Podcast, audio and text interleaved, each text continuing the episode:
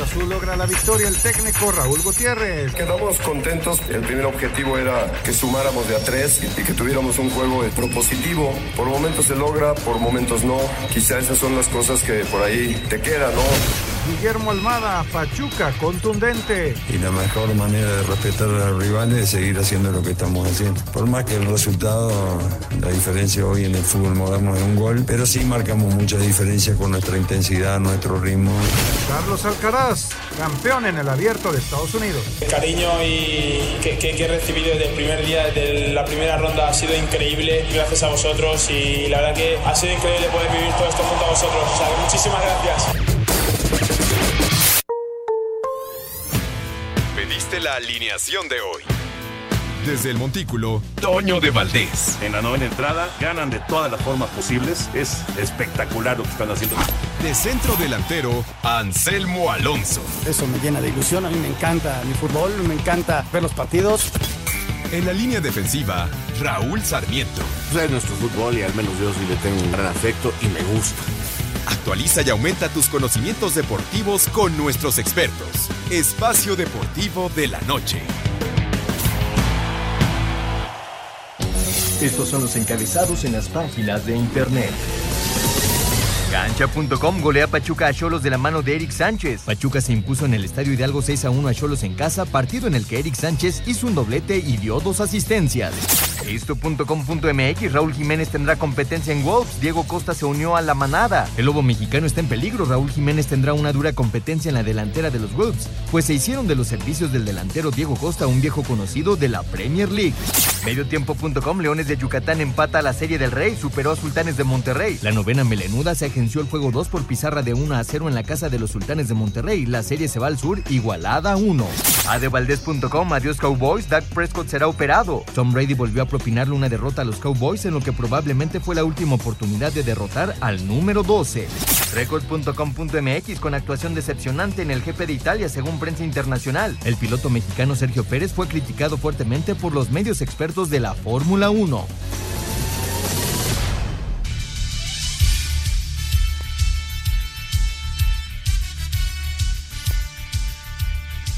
Amigos, ¿cómo están? Bienvenidos Espacio Deportivo de Grupo ASIR para toda la República Mexicana.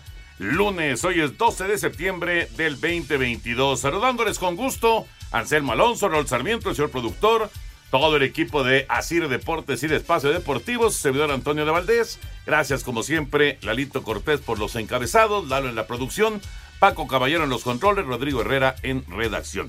Abrazo para ellos. Raúl Sarmiento, te saludo con gusto, Raulito.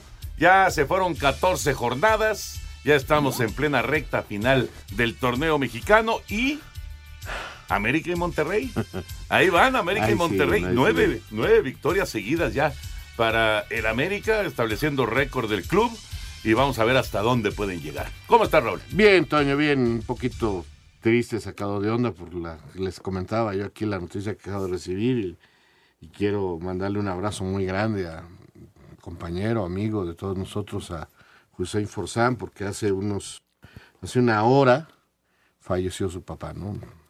Don Godofredo. Que fue directivo del América, que es muy amigo de Panchito Hernández, eh, eh, fue directivo de Cruz Azul, eh, político en el estado de Veracruz, llegó a ser presidente de los tiburones. sí. Y bueno, pues este el cáncer nos los ha quitado y y ya descansa en paz, a su familia, a su hijo, a Godo, a Hussein, que lo conocimos muy jovencito. Este, lo conocí cuando jugaba en tercera división, ahí con Raúl Rodrigo Lara y con Germán Villa y todos ellos, que llegó a ser campeón con Zitácuaro, este, Hussein. Este, pues se nos ha adelantado nada más y bueno, pues a darle y les mando un abrazo muy grande a todos ellos. Claro. En fin. Y ya hablando de, de fútbol, este, Mira, Toño, eh, me sorprendió el América. O sea, lo tengo que decir como tal, pero yo pensé que iban a perder. Lo, lo, digo sinceramente, un equipo que cambia radicalmente su cuadro bajo después de ocho partidos ganados en forma consecutiva y juega con un cuadro que nunca ha jugado, con siete cambios, en la jornada 14 es muy probable que, que no juegue bien. O sea, eh, el cambió el portero, jugó este chico Oscar. Eh, el lateral derecho fue Layún, el central fue Lara, el otro central fue Araujo y el lateral izquierdo fue Reyes. Nunca habían jugado juntos. Y además la contención era Jonathan, que no había jugado con ellos. Y además, primer partido que inicia Brian. Entonces, siete jugadores de once, nomás había cuatro titulares, por decirlo en su puesto, ¿no? Entonces, este, caramba, eh, digo, y se nota en el primer tiempo. Sí, les costó eh, mucho trabajo. Muy, muy desconectados en sector defensivo, no se hablaban, no salían bien, les hacen el gol. Pero a partir de ahí empiezan a reaccionar y ya lo platicaremos. Y luego en el segundo tiempo la entrada de Fidalgo y de Roger ayuda mucho, ¿no? Porque tienen una, una, tienen una banca muy buena y ahora sí demuestran que es un equipo muy competitivo, pero muy competitivo. A mí sí me sorprendió y pensé que iban a perder en Aguascalientes. Jonathan hace su primer gol como americanista y, y juegazo de Brian Rodríguez, ¿eh? Muy buen partido de este muchacho. Fidalgo que y de Roger llegar. regresa desde de la jornada 1 a este partido. No jugaba desde la jornada 1, Roger. y mete gol. Y mete gol, efectivamente. Ya platicaremos de, de lo que sucedió en ese, en ese juego y en toda la, la fecha 14, por supuesto. Ahora que mencionas de, del fallecimiento del papá de Hussein, también murió mi consuegro, caray. Don Enrique Navarro falleció el día de ayer. Un abrazo, abrazo enorme para Ricardo, para mi yerno y para toda la familia. Un gran, gran abrazo. Y, y bueno, pues eh, totalmente opuesto, totalmente opuesto, el festejo de Anselmín, bueno, de Paola, su hija, el sábado, porque se casó. Eh, la verdad es que estuvo muy padre, muy agradable, muy emotivo. Felicidades, Anselmín, a Hortensia, a toda la familia, por supuesto, a Paola y a Sebastián, y que sea un muy, muy feliz matrimonio. ¿Cómo estás, Anselmo? Bien, Toñito, te doy- dejo un abrazo muy, pero muy grande. Otro para Raúl, para Jorge, para Paco, para Lalito. Muchas, muchas gracias. Lo que es la vida, ¿no? Este, me da una tristeza enorme lo de el papá de Hussein, que tuve el gusto de conocer. A él le mando un abrazo muy, muy grande. Y, y, pues así es la vida, ¿no? Un festejo a una tristeza y así como nos va tratando de repente esta vida que, que pues, hay que aguantar hasta donde nos permitan, porque así es, así es esto, ¿no? Y le mando un beso a Paola. Muchas gracias a toda la gente que nos acompañó, a toda la gente que estuvo con nosotros, aunque no fue, pero sé que estuvo con nosotros. Y, y un agradecimiento nada más, Toño, ese tipo de cosas se viven muy poquito y, y se gozan pues toda la vida, ¿no? Sí. Gracias, muchas gracias a usted. Estuvo padre, estuvo padre. Y el Anselmín, ya le dije, yo, ya saben que yo no soy así muy, muy de, de emociones y de rollos y demás. No. Pero tengo que admitir que me emocioné. Me emocioné, Anselmín. Pero ¿sabes cómo me, me felicitó Raúl? Viene el baile con mi hija y da- bailamos el Vive de Napoleón. Y termina el baile con los cinco, que es mi hijo Juan Miguel, mi hija Fátima, mi esposa Hortensia, Paola y yo abrazados. Y eso motivó, o sea, todo el mundo tenía la piel sensible. Ya salgo de ahí, me encuentro a Toño y como siempre me da un manazo así. Oye, ¿por qué me emocionaste? En lugar... Esa fue su felicitación. Eh, la Ah, pero fue estuvo bonito, padre. fue bonito, fue bonito. Estuvo Sí, padre. no. Muy bien, todo perfecto. Felicidades, ¿eh? Gracias, de verdad, gracias, muchas gracias. felicidades. Felicidades, flaco, perdón. Gracias. No, se entiende perfectamente. Hay momentos, Raúl, que se puede ir. Por eso decía de que los que no estuvieron con nosotros, que estuvo Raúl, Enrique, y- pero que por dentro estaban conmigo. Claro. Y yo lo sé. Y yo Así lo es. sé, y punto, ¿no? Y lo demás, la presencia está ahí y, y los años de conocernos, de conocer a Paola Bebé. Este, Mm. ¿Sabes quién cuidaba a, a Paola Bebé? Su hija. ¿Sí? ¿Te acuerdas? Claro. Jessy, Jessy cuidaba a Paola Bebé en algún, algún momento de algún reunión, no me acuerdo en cuál, pero cuidaba a Paola Bebé. Pues sí, ahora Jessica tiene dos hijos, uno de 14 y otro de 5. ¿Y Paola ya se casó? Y Y Paola ya se casó y nosotros somos unos viejos ya. Esa es la verdad. No, no, no, al revés, nosotros iguales. Ellos son los que envejecen. bueno, ya platicaremos de en todos los temas de fútbol. llegaron a jugar todos los hijos juntos. Claro, claro. Sí, sí, sí. Ya platicaremos de todos los temas de fútbol, pero nos arrancamos con la información de la NFL. Vaya domingo intenso, ¿no? La lesión de Dak Prescott para los vaqueros de Dallas. Qué terrible noticia. Vamos con la información.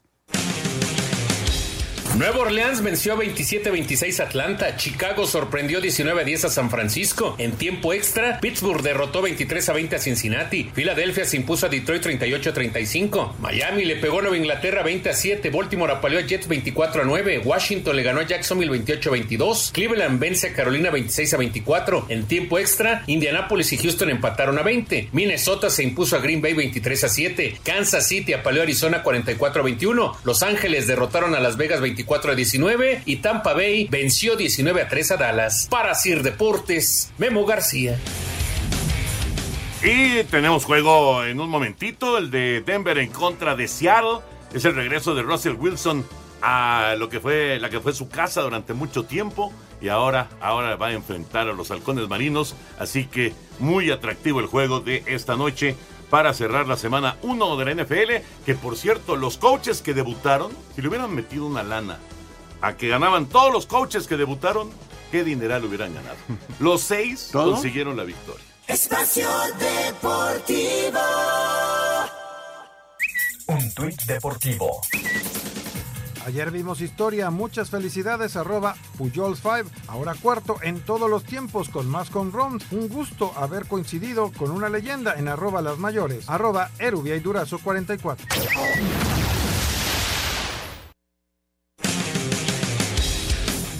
Los halcones marinos de Seattle reciben a los Broncos de Denver. Este juego será el primero en que Russell Wilson se enfrente a su ex equipo. Denver lidera la serie 35 a 21, aunque no ganan en Seattle desde el 17 de noviembre del 2002. Gino Smith es el reemplazo de Russell Wilson en la ofensiva de Seattle. Esta es la primera vez para Smith desde el 2014 que es titular de un equipo. También se dará el debut de la NFL de Nathaniel Hackett como head coach de los Broncos. Si quieres ganar dinero, consulta los momios para este juego en tu casa de apuestas favorita. Si apuestas 100 pesos al triunfo de Seattle, te paga más 240. La victoria de Denver está pagando menos 286, mientras que el empate paga más 317. Para Sir Deportes, Memo García. Muchas gracias, Memo. Sí, pues eh, prácticamente casi son los mismos momios. Ahí está ya para arrancar el juego. Exacto. Está a punto de iniciar. Están variando ligeramente los momios. Fíjate, si le pones 100 pesos para que gane Denver, es el favorito, menos 275 estaría recibiendo 136 pesos. En el caso de, de Seattle, pues está eh, más 200, no, ya, ya bajó, es más 190, y así está cambiando 195. El favorito es Denver, así que bueno, pues usted sabe, pero eh, pues con estos 100 pesitos le pones muy buen sabor al juego. así que usted puede escoger la casa de apuestas que más le guste, pero diviértase sanamente. No, si le hubieras metido 100 pesitos a que Sí. ganaban los seis entrenadores debutantes, Sí. te hubieras llevado un dineral. Pero bueno, pues ¿quién, quién se iba a imaginar, no? Bueno, ¿Quién se iba a imaginar? los equipos que estrenan eh, técnico ganan, ¿no? No, pero no todos. Pero seis al mismo tiempo. Al mismo tiempo. No, no, no. Muy difícil, muy, muy difícil. Seattle tiene la primera ofensiva, ha comenzado ya el juego, el primer Monday Night de la temporada. Vámonos con la información de la Fórmula 1. La Fórmula 1, Verstappen, otra victoria, Checo Pérez, sexto lugar. El neerlandés Max Verstappen se sigue confirmando como el mejor piloto de la Fórmula 1 y ahora se llevó el triunfo en el Gran Premio de Italia. Verstappen superó a Charles Leclerc y a George Russell. El mexicano Sergio Pérez vino de atrás, remontó posiciones desde el último lugar y finalizó en el sexto puesto. Escuchamos a Checo. Sí, eh, al final pudimos recuperar, pero fue un, desastre, ¿no? Desde el primer stint. Disco derecho se sobrecalentó, estaba totalmente en llamas. Tuve que parar muy temprano y afortunadamente pude salvar la, la carrera y pude, pude regresar los frenos en temperatura, pero perdí bastante tiempo. En el campeonato de pilotos, Verstappen es líder con 335 puntos, seguido de Leclerc con 219 y Checo en tercero con 210. En cuanto a constructores, Red Bull está en la cima con 545. Para Sir Deportes, Memo García. Gracias, Memito. La información. eh, Verstappen, ya nadie lo alcanza, ¿no? Raúl Anselmo, No, nadie no, lo no, alcanza. Se corona en Ya, unos ya, ya. pre- grandes premios más. En octubre es campeón del mundo. Sí. Pero además puede romper marca de grandes premios ganados, es uno de los atractivos del cierre y el segundo lugar de pilotos, que es el que va a estar apretadísimo, ¿no? Está, bueno, Sí. ahora Leclerc se le adelantó un poquito Sí, a un Checo, poquito ¿no? a Checo, pero va a estar apretado, Toño, porque quedan todavía cinco, cinco o seis carreras, ¿no? Quedan. Sí, Sí, quedan las de las de septiembre Austin, son Brasil. ¿qué dos? Creo que quedan como cinco Como carreras. cinco carreras, cinco o Eh. seis carreras. Sí, falta la de Alemania. No, la de. Perdón.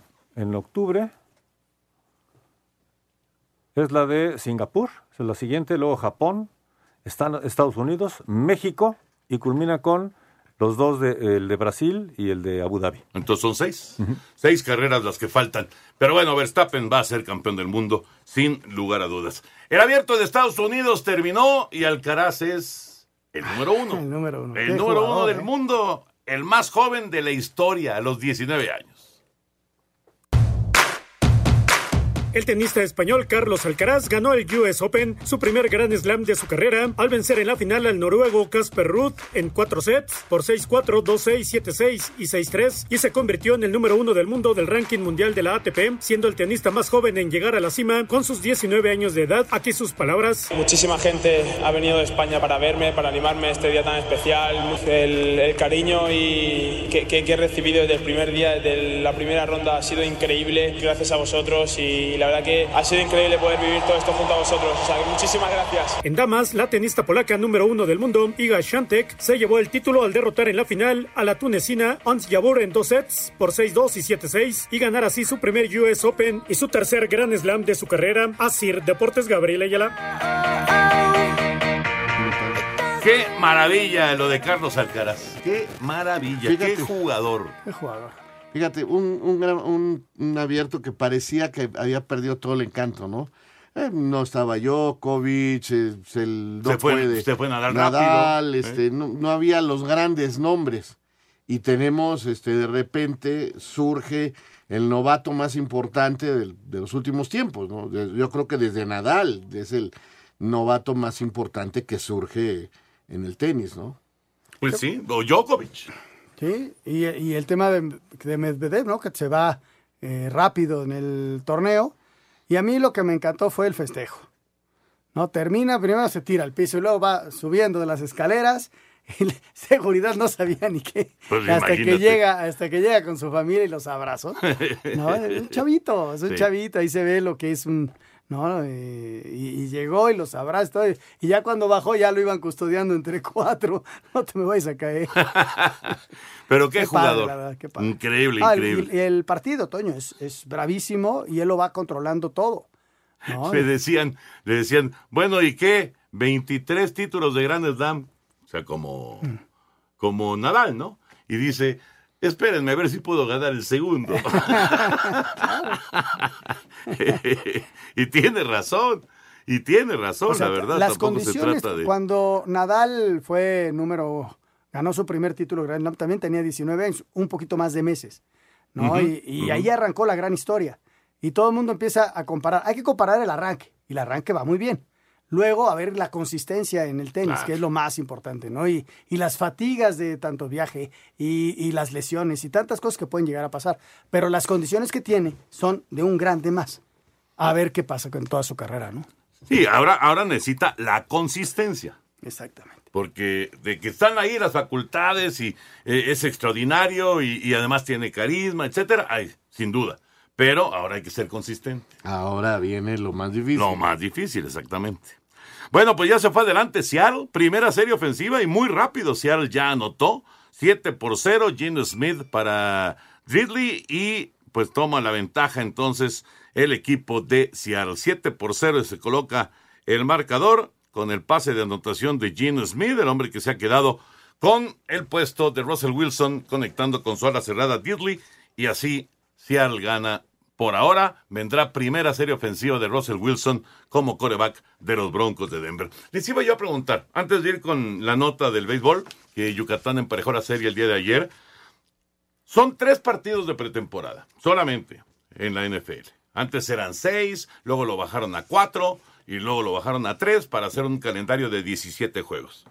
Sin embargo, y esto lo, lo platicaba eh, con gente que, que le encanta el, el americano y que, y que pues tiene esa, esa duda. A ver qué piensan ustedes.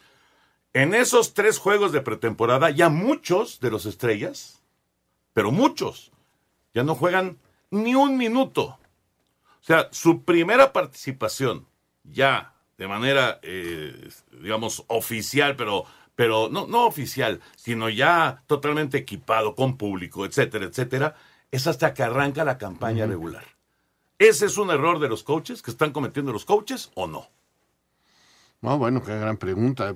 Digo, sin ser un especialista y deberán de tener sus razones, sus razones técnicas. No, pues que no, que no se vayan a lesionar. ¿no? Que no se vayan a Eh, lesionar. Pero básicamente. este, también el ritmo de juego. Exacto. Hay, hay, hay muchas cosas que, que, que es muy importante que las vayan teniendo. Ahora, entiendo que hacen algunos partidos, inclusive contra equipos de la misma NFL, sin equipación completa, como les llaman.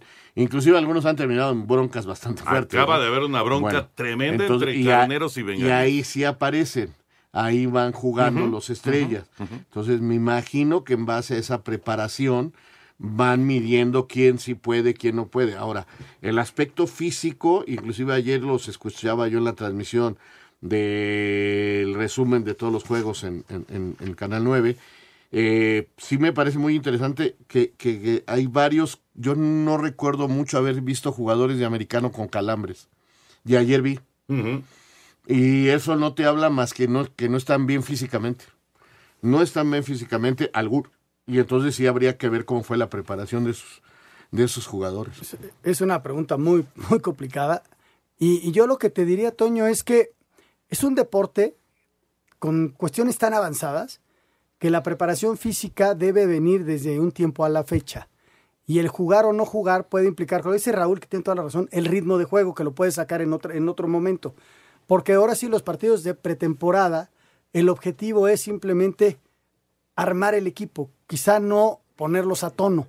Eh, es, es complicado entenderlo, pero, pero eh, quizá el tono de los titulares lo encuentran en otro lado. Pero es un deporte tan avanzado que tienen todo perfectamente estudiado. Pero sí llama la atención Sí, porque claro. tú, tú ves a un Joe Burrow, por ejemplo, ayer con Cincinnati, en la primera mitad llevaba tres intercepciones. Entonces está fuera El tiempo. mismo Derek Carr con los Raiders lo interceptaron tres veces en el partido. Y si nos ponemos a analizar juego a juego, vamos a encontrar que a varios les costó trabajo el arranque de Pero la por campaña. otro lado ¿no? encuentras un Tom Brady que Sí, se no, reporta no. tardísimo, Pero el mismo Brady, el mismo Brady no estuvo fino. pero ganó. No, pero no estuvo Bueno, fino. el, triunfo, el triunfo depende ya de otras cosas, porque es todo un grupo. Y Pero que- no que- fue contundente, o sea, Tampa anoche no fue contundente. Y también- Cada vez que llegaba a zona de definición, a zona roja, Ahí fallaba. terminaba con Ah, goles. bueno. Entonces sí necesitan alguno que otro partido Yo- yo- para ponerse en sí. ritmo, ¿no? Yo creo que sí. O Ahora, otro Patrick tipo de Mahomes, por entrenamiento. ejemplo, Mahomes, cinco pases Tiró de cinco, touchdown, ¿no? sí. O sea, dices, yo, "Ay, yo en te puedo torre". decir, o sea, yo por ejemplo, los Colts creo que, que arrancaron todavía en, con un juego de pretemporada. Sí, sí, sí. No estaban en Claro, el partido. con el freno de mano.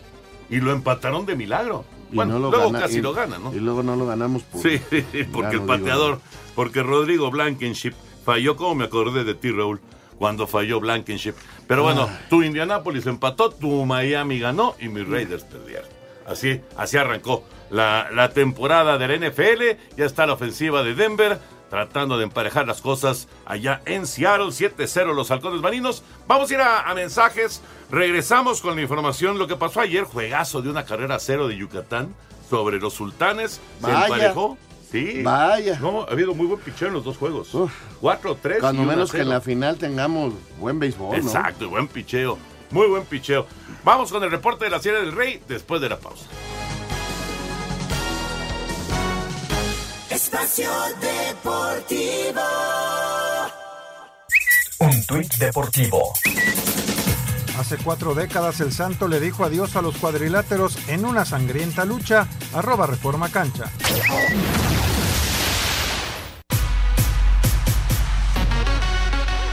En gran duelo de picheo, Yucatán empató la serie del Rey a un juego ante los Sultanes de Monterrey al ganar este domingo una carrera a cero en la Sultana del Norte. El juego 2, la única carrera cayó en la parte alta de la quinta entrada con un doblete productor de Sebastián Valle para que entrara a la registradora Yadir Drake. El pitcher ganador fue Elian Leiva, quien aquí habla. Que fue un buen partido, un partido muy difícil, un gran equipo, Sultanes, un gran equipo, un gran picheo, buena ofensiva, jugaba muy bien la defensa. Yo sabía desde el primer momento que, que el juego iba a ser así, iba a ser un juego muy, muy reñido, el, el abridor de ellos, Julio Teherán, eh, mi respeto. Y entonces era algo que teníamos que hacer, era permitirles que menos pudiera, ir picheo a picheo y trabajando con un buen plan. Y bueno, y gracias a Dios funcionó. La serie se reanuda este martes, ahora en casa de los melenudos, el Parque Cuculcán, con el juego 3, Asir Deportes Gabriel Ayala. El juego 3, el día de mañana. Ahí estaremos Dios mediante con la transmisión. Así que estaremos un rato acá en el programa y después ya nos concentraremos con la transmisión en VIX. Y no estoy seguro si tú de N también, pero en VIX seguro. Ahí estaremos con Pepillo, con Henry, con el juego 3, ya en el Cuculcán, en Mérida, en la Serie del Rey, la serie que define al campeón de la Liga Mexicana. Vámonos con el tema del fútbol. Ya nos concentramos eh, plenamente con el fútbol. Antes de ir con el eh, resumen completo de lo que fue la jornada 14, Raúl y Anselmo, ¿con qué nos quedamos? Bueno, yo me quedo con, con el triunfo de, de la América, ya más o menos lo explicaba, que sí me, me, me dejó un grato sabor de boca. Eh, con Chivas, que en base a defenderse muy bien está sacando buenos resultados. Está Le han hecho nueve goles en todo es el la torneo, mejor ¿eh? defensa del torneo. Este me quedo pues con lo sorpresivo de los goles de porteros para, para salvar los Histórico, resultados. ¿no? histórico. Eh, la derrota de Tigres me sorprende. No creí que se fuera a presentar francamente contra León en su estadio. Y este y el Atlas que ya de plano dice ahí murió. ¿no? Porque haber sacado a Camilo, a Santa María, a Nervo, al Hueso, a Furch, a Quiñones, o sea, presentar un equipo súper alternativo, realmente. Pasado mañana estaba- tienen partido Sí, pero, pero. por un pues, título, ¿no? o sea, diciendo, ya no nos importa el campeonato, vamos por el título. Ya, e- eso fue, porque nada más jugó a Bella y jugó a Emma Aguilera. Los demás, todos eran chavos. Sí, señor. Hasta debutantes. Sí, sí, sí, hubo mucha gente joven. Entonces, este, ya y diciendo, se acabó el torneo para nosotros, ahí quedamos, este, pero queremos ser campeones. Voy a cuidar a la Juan gente. contra Nueva York, ¿no? Ajá, el miércoles, contra Miércoles. Nueva York. Sí. Mira, yo me quedo con la goleada de Pachuca, que aprovecha que Tijuana, pues de repente otra vez le pasó lo mismo todas las temporadas, pero en caída libre. Pero Pachuca está jugando bien, retomó el ritmo, retomó sus futbolistas y, y está cerrando muy, pero muy fuerte. Y ahí está entre, entre los primeros lugares, ¿no? Entonces yo me quedaba con eso. Eh, en la de, me quedo, Toño, con el buen primer tiempo que dio Necaxa. Ya explicaba Raúl eh, eh, con qué equipo se enfrentó. Pero Necaxa lo hizo bien el primer tiempo. Sí. Y otra vez el segundo tiempo se cae. Le pasó contra León, que casi le empatan. Le pasó contra Santos, que le dio la vuelta y, y- y no pudo. Y ahora le pasa contra el América. El segundo tiempo, más allá de lo que hace América, que, que es muy bueno y que está jugando muy bien, Necaxa se cae los segundos tiempos. Y Jaime lo decía en el, no ha encontrado la fórmula para que mi, mi equipo me aguante más tiempo. Y luego buenos primeros tiempos y lamentablemente se pierde. Y ahora tiene, vienen dos salidas, una va a Tijuana, recibe a Mazatlán y va al Atlas. Entonces, no son los rivales de altura, hay posibilidades de competirlos y ojalá y se puedan meter porque si no sería una derrota terri- terrible, terrible, ¿no? Yo, yo estoy seguro que, que puede pasar algo ahí con Necaxa, pero los segundos tiempos se le cae el equipo. Sí, Ahora, necesitan te voy a decir, alargar también- los buenos momentos, ¿no? Eh, También te voy a decir, y lo dijo este el Jimmy, ¿no? Volteas para el segundo tiempo y quieres hacer tus ajustes, pero No, América saca uno y mete a otro con Sí, todavía sí. mayor capacidad. La verdad, no, yo creo que se está notando ya mucho que América, Monterrey, Pachuca, que lo dijiste muy bien, está retomando, son equipos diferentes. Son profundos, ¿no? Son, son otra cosa. Tienen- tienen Volteas a la banca. y tienes que, ¿quién, quién pueda estar, ¿no? Y lo intenta con Villalpando, pero Villalpando está fuera de ritmo Pero porque Villalpando, estuvo mes y medio fuera. Y Villalpando, cuando empezó la temporada, parecía y se, y se cayó Pero, nuevamente. Entonces, este, mi si, no, querido si no tienes profundidad en la banca, Villalpando Sí, no, pero es que a lo, a lo que voy confirmando lo que dices. O sea, tienes a Jurado, que es una promesa. Tienes a Villalpando, que viene de una lesión. Y, y lo Y intenta que- con esos cambios, pero no le alcanza. pelo, ¿no? O sea, yo no, no me gusta hablar así, pero, o sea, entran, eh, por, por decirte dos cambios. Entra Fidalgo y entra Roger. Y de Necaxa entra Godínez y entra Poggi. Este, perdón, pero hay una diferencia como de Sí, del sí, sí, cielo no, a la tierra. eh, o sea. esa es la diferencia. Pero todo Jaime lo intenta, pero el equipo se le cae el Sí, segundo no hay, porque no, hay profundidad. No, o sea, y lo dijo también, hay que aceptar que son equipos que, que lo superan, o sea, lo superan. Yo sí veo este campeonato ya con marcadas divisiones de los equipos poderosos a otros que pues, puede nivelar algún partido las cosas. Sí, como el Tigres León.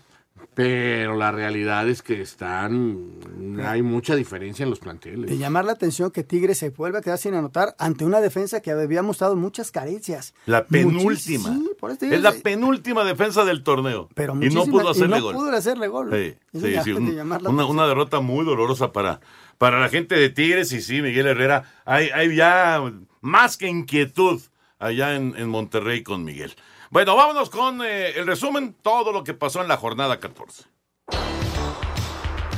Llegamos al último cuarto del torneo. Rayado sufrió, pero con un gol de Jesús Gallardo al 75 sacaron el triunfo 1-0 sobre Ciudad Juárez, con lo que superaron la marca de los 30 puntos por primera vez en tres años. Cuando parecía que los gallos ganaban su segundo partido de la campaña, el portero de Santos, Carlos Acevedo, subió al ataque y de cabeza consiguió el empate a 3 para los laguneros, arrancando los elogios de su técnico Eduardo Fentanes. No, bueno, más que no creerlo, es un asombro de la ratificación del fantástico momento que vive, que vive Carlos, ¿no? En un hecho inaudito en la Liga MX, luego de un juego de volteretas, el portero de los Pumas, Julio González, se sumó al ataque en la última jugada y de cabeza consiguió el tanto del empate a dos con el Toluca, para que por primera vez en una jornada, dos porteros marcaran un gol. A pesar de cambiar seis jugadores en su once inicial y comenzar perdiendo, América vino de atrás para vencer dos por uno al Necaxa, alcanzando una nueva marca en la historia del club con nueve triunfos consecutivos, pero con su primer gol como jugador de las Águilas, Jonathan Dos Santos se llevó los reflectores. Ha sido difícil, eh, he trabajado muchísimo. Estoy cumpliendo un sueño, ¿no? De poder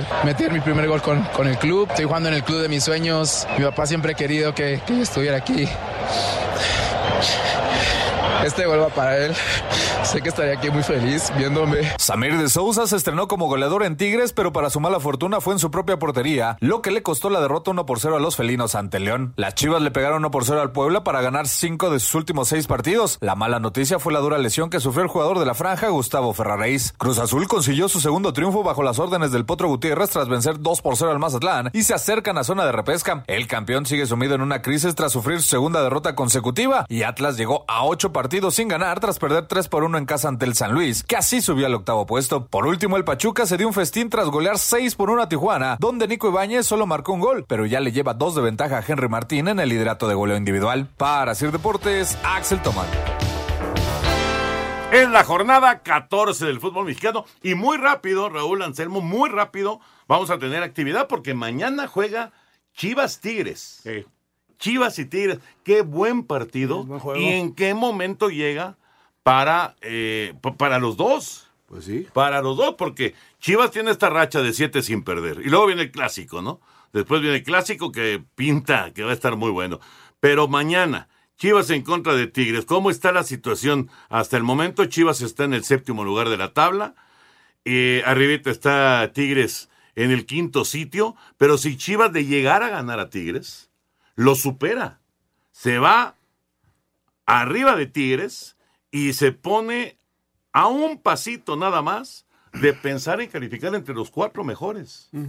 Lo cual sería para Chivas No, para Chivas extraordinario. es extraordinario. Ahora, Tigres tiene que ganar Tiene o que- ganar este tiene que reaccionar. O sea, Tiene que Tigres reaccionar. tiene que ir por todo este partido y cuando menos no perder. Porque no perdiendo mantiene a raya al ¿A Guadalajara? a- a propio Chivas. Eh, La racha de Guadalajara ha sido muy buena, con base en su defensiva, como se comentó, y con Alexis, que siento que se ha ido soltando poco a poco y, y cada vez está jugando mejor, retomando el Sí. nivel de la temporada pasada. De repente, en, en el cierre de la temporada, en el arranque de la temporada, perdón, desaparecía y ahorita está otra vez apareciendo, Sí. es, eh, pide la pelota, hace sus diagonales hasta que logra la anotación, ¿no? Fíjate que eh, no, no se ha mencionado mucho en esta gran racha de Guadalajara lo que ha hecho el conejito Brizuela. Ha sido un factor, pero clave, fundamental para esta reacción de Chivas. No, no se le hace mucho ruido, se habla más de Alexis, efectivamente, se habla más de, del Piojo Alvarado. Y del portero. De, bueno, no, el guacho ha estado formidable. La verdad, el guacho ha estado extraordinario. Pero el conejito está provocando, está haciendo muchas jugadas de gol. Y eso está, está ayudando, porque no, no está haciendo goles, efectivamente, Brizuela, pero sí está apareciendo en las jugadas del- de, de gol de Guadalajara. Así que eh, ha sido un, un, grato regreso del conejito porque las lesiones no lo dejaban en paz. Sí, tuvo un tiempo muy complicado. Pero largo. Sí, sí, sí, sí, sí. sí. Y, y, bueno, lo importante, Toño, es sí se van a meter a la fiesta, pero también cómo llegas a esa fiesta. Exactamente. ¿no? Y tienen una semana, sí, el partido de mañana es durísimo. Y luego viene el clásico. Uh -huh. O sea, es una semana en donde o, o, te robusteces y ya encaras el cierre, o vienen dos derrotas y otra vez te vas para abajo, ¿eh? Si es una... Anímicamente, porque sí. yo creo que en puntos ya... Tiene 22. Está, prácticamente está calificado. Tiene 22, pero si llegara a ser una semana de esas grandiosas, imagínate, que le pegara a Tigres y a la América... Ah, en 28. Se va a 28 y se pone ahí en una situación, pero ideal para pensar en, en quedar en los cuatro primeros. Claro, está bien difícil, ¿no? Tigres y América son son equipos candidatos al título del fútbol mexicano. Vamos con la información de mexicanos en el extranjero que pasó el fin de semana. Adelante. En la Serie A, Irving Lozano dio el pase para gol en el triunfo del Napoli sobre la Especia de 1 a 0. En España, Betis le ganó 1 a 0 al Villarreal. Andrés Guardado entró de cambio al 84. Real Madrid vapuleó 4 a 1 al Mallorca de Javier Aguirre. Escuchamos al Vasco Aguirre. Los dos últimos creo que nos, el gol nos castigaron mucho porque realmente fueron goles evitables. A todas luces fuimos un poco pasivos, distraídos en el balón detenido.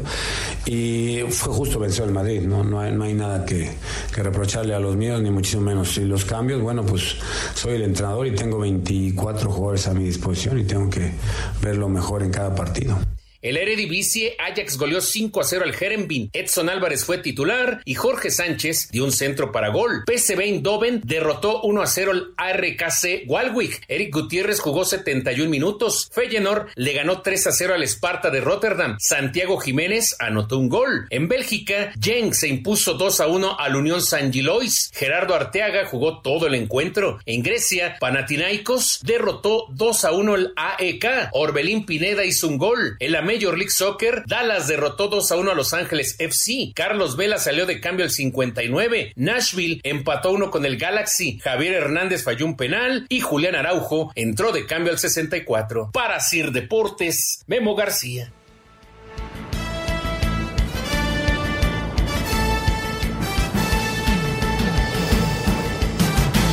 Espacio Deportivo. Tuit deportivo. Generalmente las exigencias, reclamos y elogios son de la tribuna a la cancha, del sillón a la tele, del aficionado al jugador. Hoy no te vengo a exigir, te vengo a invitar que juntos consigamos el cierre del torneo que el Puebla quiere. Tres semanas seguidas en casa. Arroba Diego de Buen.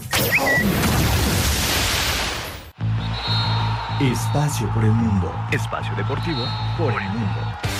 El partido entre el Arsenal y el PSV de la fase de grupos de la UEFA Europa League en Londres fue pospuesto por el funeral de la reina Isabel II que ocupará la mayoría de los elementos policiales.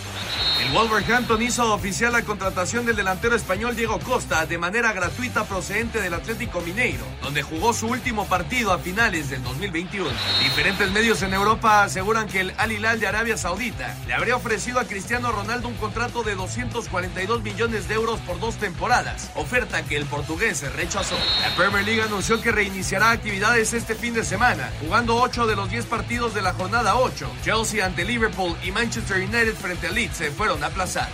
El Gales Garrett Bale superó a los mexicanos Carlos Vela y Javier El Chicharito Hernández como el jugador que más playeras vende en la MLS desde su llegada hace un par de meses al fútbol de los Estados Unidos.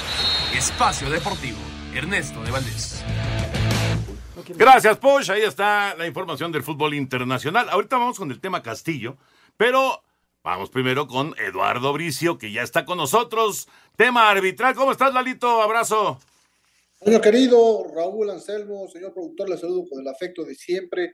Pues fue una jugada, una jornada blanca desde mi punto de vista para los hombres de negro. Curiosamente, no creo que haya un equipo que pueda culpar de la derrota a, los silbantes. Eh, quizá el partido un poquito más conflictivo lo tuvo César Arturo Ramos Palazuelos en el Cruzul contra Mazatlán, que expulsó temprano el partido a Sandoval, se la regaló porque le tira un golpe ahí como de conejo sobre el rostro de su adversario, bien expulsado, le marca un penal en contra de los mazatlecos, en fin, no es tan fácil en el primer tiempo dejar un equipo con 10 hombres y luego marcarle un penal, ¿no? Sin embargo, pues así, así ocurrió, una mano también muy clara que no, que no hay discusión, ¿no? El VAR, el tuvo, tuvo buenas actuaciones, En el Toluca contra Pumas estaba dando por bueno un empate de los toluqueños, sin embargo se sancionó fuera de juego. Y también en el Necaxa contra América, el cantante intervino cuando el cabecita metía el gol que, eh, que encaminaba el triunfo a los del América por una mano del cabecita, también bien sancionada por el VAR. Daniel Quintero también revocó en el Chivas contra Puebla una, una expulsión de Mancuello, bien, bien eh, intervenido por parte del VAR. En fin, creo que fueron unas buenas actuaciones de los hombres de negros en que no hay mucho digno de escribir a casa.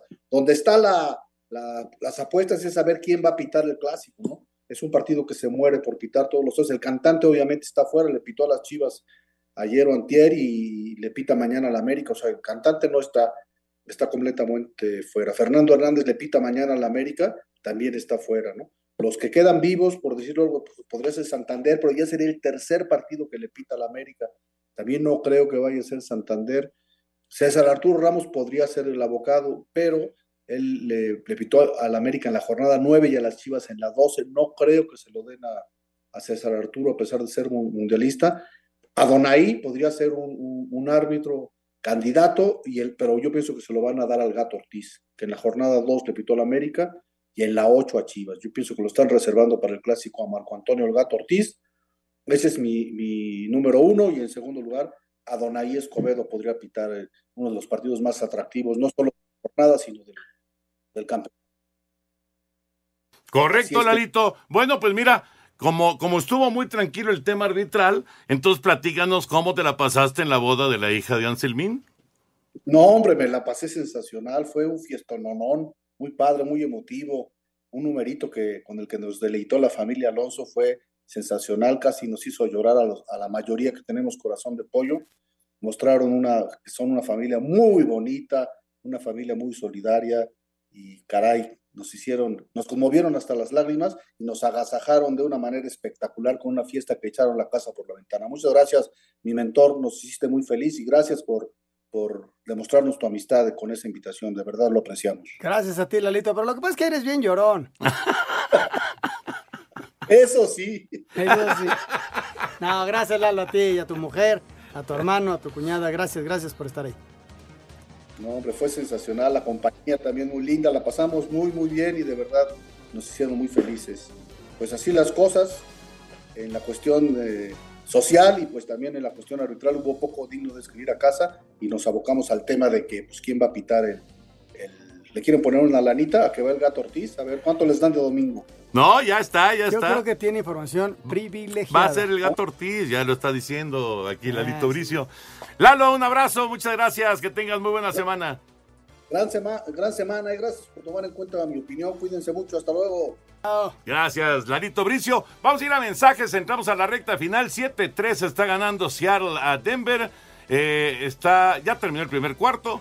7-3, los halcones marinos. Denver tiene el balón. Regresamos, espacio deportivo. Espacio Deportivo. Un tuit deportivo. Feliz aniversario arroba Pumas MX. Nunca olvidaré lo que hicieron por mí. Siempre agradeceré la oportunidad que me dieron para debutar y formarme como profesional. Braulio Luna Guzmán arroba Ruco 11. La participación de Ecuador en Qatar 2022 podría estar en peligro, luego de la difusión de un audio del jugador Byron Castillo, en el que admite que no nació en suelo ecuatoriano en 1998, sino en Colombia tres años antes, y que su nombre es Byron Javier y no Byron David. ¿Tú exactamente cuándo eres nacido? De 95. 95. ¿Y en la cédula de qué año tienes? 98. 98. ¿Tus nombres verdaderos cuáles son? Byron Javier. Byron Javier. Castillo Seguro. En abril pasado, la Federación Chilena denunció que Castillo no era elegible para jugar con Ecuador. Para Sir Deportes, Ricardo Blancas. Gracias, Ricardo. A ver, Raulito y Anselmiano, antes de ir con el señor productor, este tema, ¿realmente pueden sacar a Ecuador del Mundial? No, pero realmente sí lo pueden sacar, es una cosa de cachirul. Eh, a México lo sacaron de un mundial también por eso. Eh, sí lo pueden sacar. Ahora, lo que yo no sé es eh, realmente si estas declaraciones son realizadas por el jugador, ¿no? Se oye hasta música, no, no sé si sea una prueba real, ¿no? Esto lo saca un periódico inglés. inglés. Ajá. Pero Byron está con la FIFA, no ni siquiera jugó en México, porque lo mandó llamar la FIFA. O sea, tuvo que ir a Europa. Ajá. Los hechos, Toño, ya estaban juzgados. Sí, exactamente. ¿no? Y surge este audio.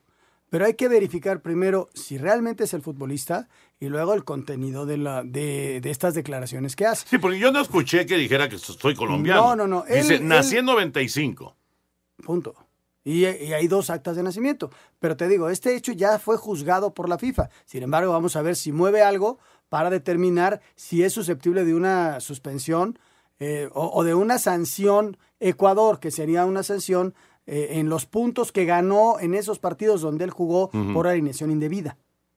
Claro, claro. Entonces, no sé qué vaya a pasar ahora. o La si verdad, hay una no- sanción, en caso de que sea cierto, que sea real el audio, que, que sea una sanción individual y no colectiva, quién sabe. Quién sabe, hay que esperar. Pero bueno, este tema sacudió hoy al- a la- las redes sociales. Señor productor. Muchas gracias, Toño. Bueno, pues felicidades, ya eres líder en la quiniela. Me rebasaste, Tienes Antonio. 62 Sí, puntos. Es que le puse a la América. ¿Sabes qué? Jorge, ¿me permite sacarle la roja? Bueno, estás abajito, Anselmo, con 61, al igual que Porque Lalo le puso el Bricio. Sí, ya sé. Juan Miguel también 61, igual que Raúl Sarmiento. Luego estoy con 59, un poquito más abajo, pero en el fondo está interesantísimo porque ya Alfredo Romo rebasó a Villalbazo. Ahora Villalbazo es el último lugar con 51 Ahora, es normal. y Romo con 52. No sirve para nada. bueno, así están las cosas, pero esta Oye, semana... pero está muy pegado todo, Muy. ¿eh? Pero esta semana todo puede cambiar, ¿eh? Nadie se derrumbó partidos. dramáticamente Nadie, esta nadie. vez. Con esos partidos que hay en media semana, con Sí, sí. los adelantados, los atrasados, en fin. Vamos a ver qué pasa. Pues todos cuentan, señor productor. Claro, todos cuentan. Y vámonos con las llamadas y mensajes.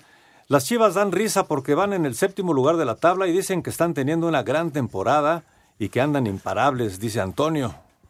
Bueno, Tocayo, se han recuperado. Yo creo que eh, de lo que pintaba la primera parte de la campaña a cómo está la cosa para Chivas, pues vaya que han reaccionado. No, claro. O sea, el, el- el torneo a media, a media campaña era un desastre. Sí, sí, sí, sí. Y ligaron siete partidos ya habían corrido a, a Cadena, a Peláez, a Mauri.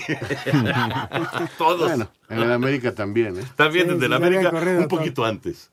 Oye, Toño, te pregunta Luis Alberto que qué eh, posibilidades hay de que regresen los Tigres a la Ciudad de México. No, no, no, según decía Fernando Valenzuela el otro día eh, en una charla con Enrique Bura, que ya lo habíamos platicado antes también con él, no, realmente están, están en Cancún y parece que ahí se van a quedar.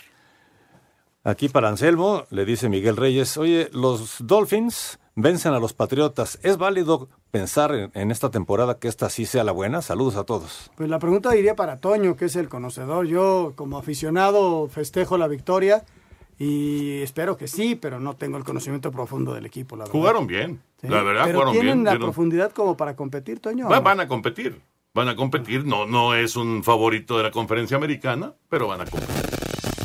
Bueno, Rey Pérez de Iztapalapa, platicando, digo, hablando de esto que ya se ha platicado mucho, con relación a qué piensan de Byron Castillo con Ecuador, Eric Sánchez del Pachuca, Jordi, Jordi Castillo Cortizo del Puebla, merecen oportunidad en la selección y que si Fidalgo se, ne- ne- se naturaliza podría jugar en México. Podría jugar con la selección mexicana, Pero no claro. en este mundial. No, para nada. No, y además ya los Jordi Cortizo y los otros mencionados, ya en este momento es No. muy difícil que encuentren un lugar para, para el Mundial.